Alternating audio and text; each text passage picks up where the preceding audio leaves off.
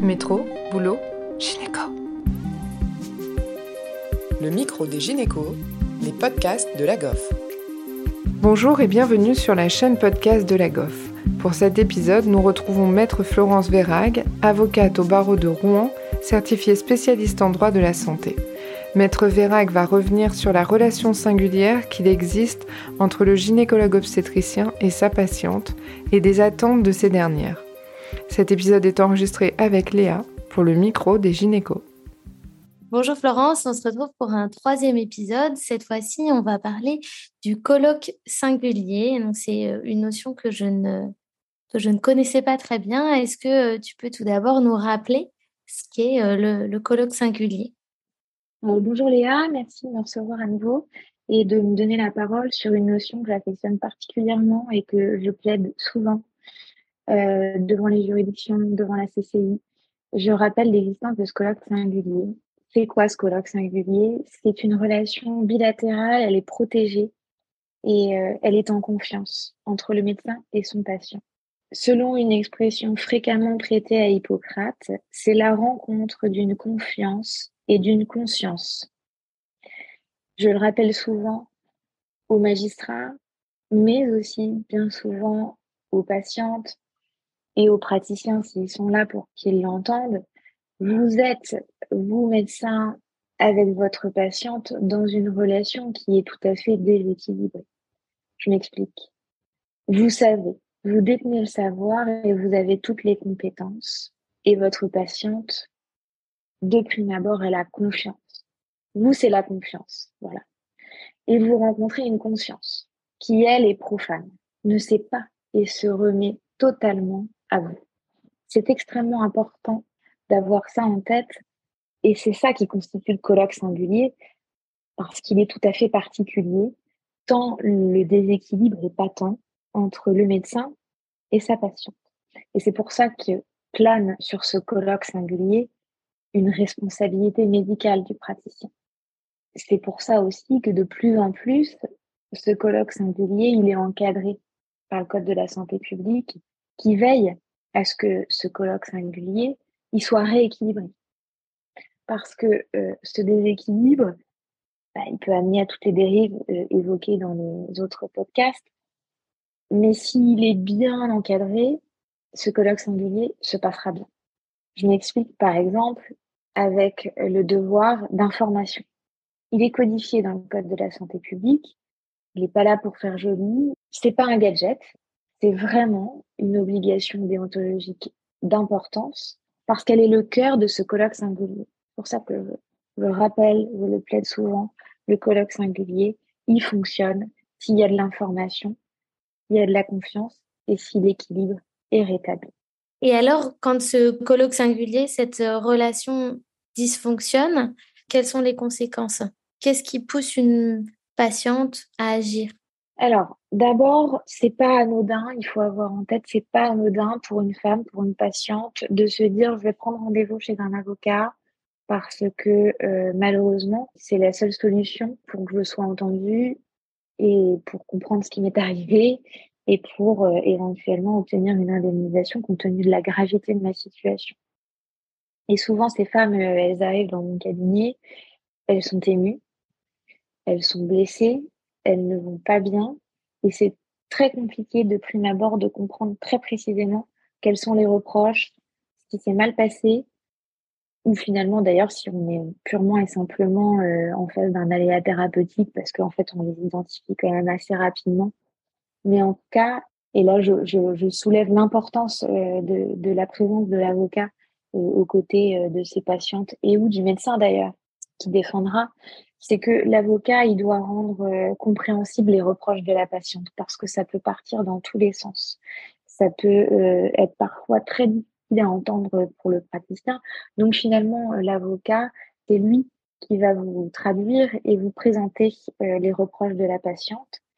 Bien souvent, je les ordonne et je les classe peut-être parfois tout simplement par ordre chronologique s'il y a plusieurs dysfonctionnements. Je les rends entendables parce que parfois la patiente euh, peut aussi passer euh, dans un registre euh, très indicatif alors que finalement les reproches peuvent être formulées de manière tout à fait entendable et, et sérieux.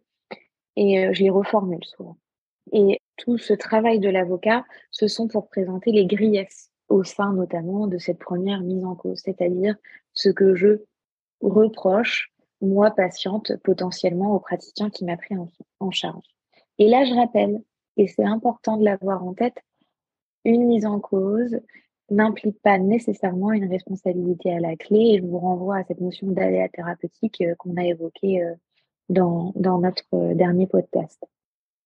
Et souvent, une mise en cause peut s'avérer nécessaire pour comprendre la chronologie de la prise en charge.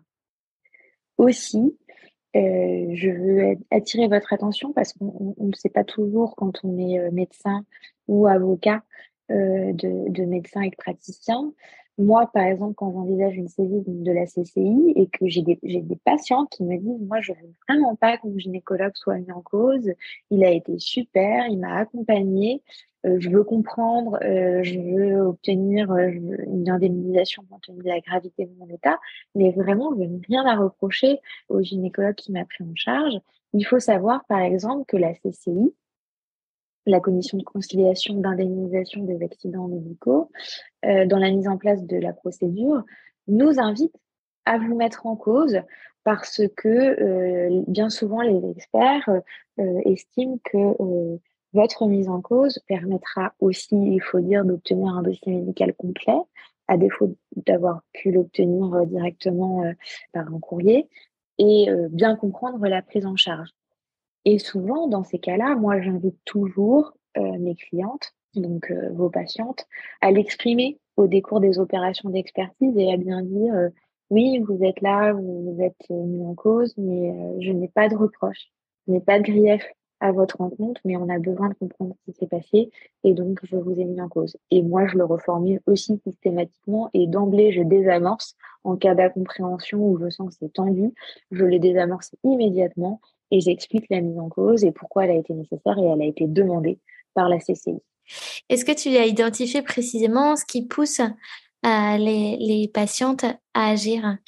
Alors euh, oui, Léa, il, y a un critère euh, que j'ai identifié ou que j'identifie toujours bien souvent, ce sont les conséquences graves de l'acte en cause qui obligent une patiente à se rendre chez un avocat et à vouloir agir. Entendez donc que quand les conséquences ne sont pas graves, euh, elles ne vont pas jusqu'à saisir un avocat. En revanche, quand les conséquences sont graves, in bien souvent leur assureur ou on leur conseille de saisir un avocat parce qu'une procédure euh, risque d'être nécessaire. Peut-être euh, pour que vous compreniez bien et que vous puissiez appréhender finalement les raisons qui pourraient conduire une patiente à agir et à saisir un avocat, je vous donne des exemples. Euh, j'ai l'exemple de cette cliente euh, qui euh, se présente finalement en postpartum avec un périnée complet, avec une incontinence au gaz et qui est infirmière. elle m'explique qu'elle n'a aucune station debout prolongée possible. Elle ne peut donc pas reprendre son activité professionnelle à temps plein. Elle a une vie personnelle et intime qui est totalement sinistrée. Elle a des pertes de revenus du fait de son, de son activité professionnelle qui ne peut plus être maintenue à temps plein. Et elle me consulte, non pas qu'elle est vent debout euh, devant euh, le gynécologue obstétricien qui l'a accouché et euh, qui a fait naître son enfant, mais c'est bien parce que sa situation professionnelle qui est très compliquée ou encore sa vie personnelle qui est très sinistrée, qui la conduisent à saisir un avocat parce qu'elle veut obtenir une indemnisation de son préjudice. Euh, c'est vraiment ici, par exemple, euh, le besoin indemnitaire euh, de la patiente et donc de la victime qui conduit à agir. J'ai encore un autre exemple, si vous voulez, à vous donner. C'est le cas de, de, ma cliente qui a connu un retard à la césarienne, ensuite d'une lecture fautive du RCF, c'est-à-dire vous avez un obstétricien qui n'a pas identifié un code rouge, qui n'intervient pas, donc un retard à la césarienne est identifié, l'enfant malheureusement naît en état de mort apparente. Là encore, la gravité des conséquences qui conduisent cette patiente à finalement vouloir agir Et quand vous discutez avec cette, euh, moi, ma cliente, parce que je vous demande toujours quel est l'objectif de la procédure souhaitée, c'est très important de leur demander l'objectif. Et là, par exemple, pour le cas de cette cliente, c'est parce que clairement, elle se sentait totalement responsable euh, de la mort de son enfant. Il n'y a pas de demande indemnitaire, c'est-à-dire qu'elle ne recherchait pas une réparation de son préjudice, bien qu'il y ait un préjudice certain hein, chez cette dame. Euh, ce qu'elle voulait avant tout, c'est ce besoin d'explication, le besoin d'obtenir une expertise médico-légale pour comprendre ce qui s'était passé et finalement euh, comprenez bien se déresponsabiliser du décès de son enfant. Là encore, vous serez mis en cause, mais euh, chez cette euh, cliente, j'ai jamais entendu euh, de mots euh, plus haut plot à l'encontre du gynécologue obstétricien, par exemple. C'était vraiment finalement une démarche toute personnelle qu'elle souhaitait mener. Donc c'est un point de vue délicat à adopter quand vous avez une mise en cause. C'est très difficile certainement à vivre pour vous, pour le praticien.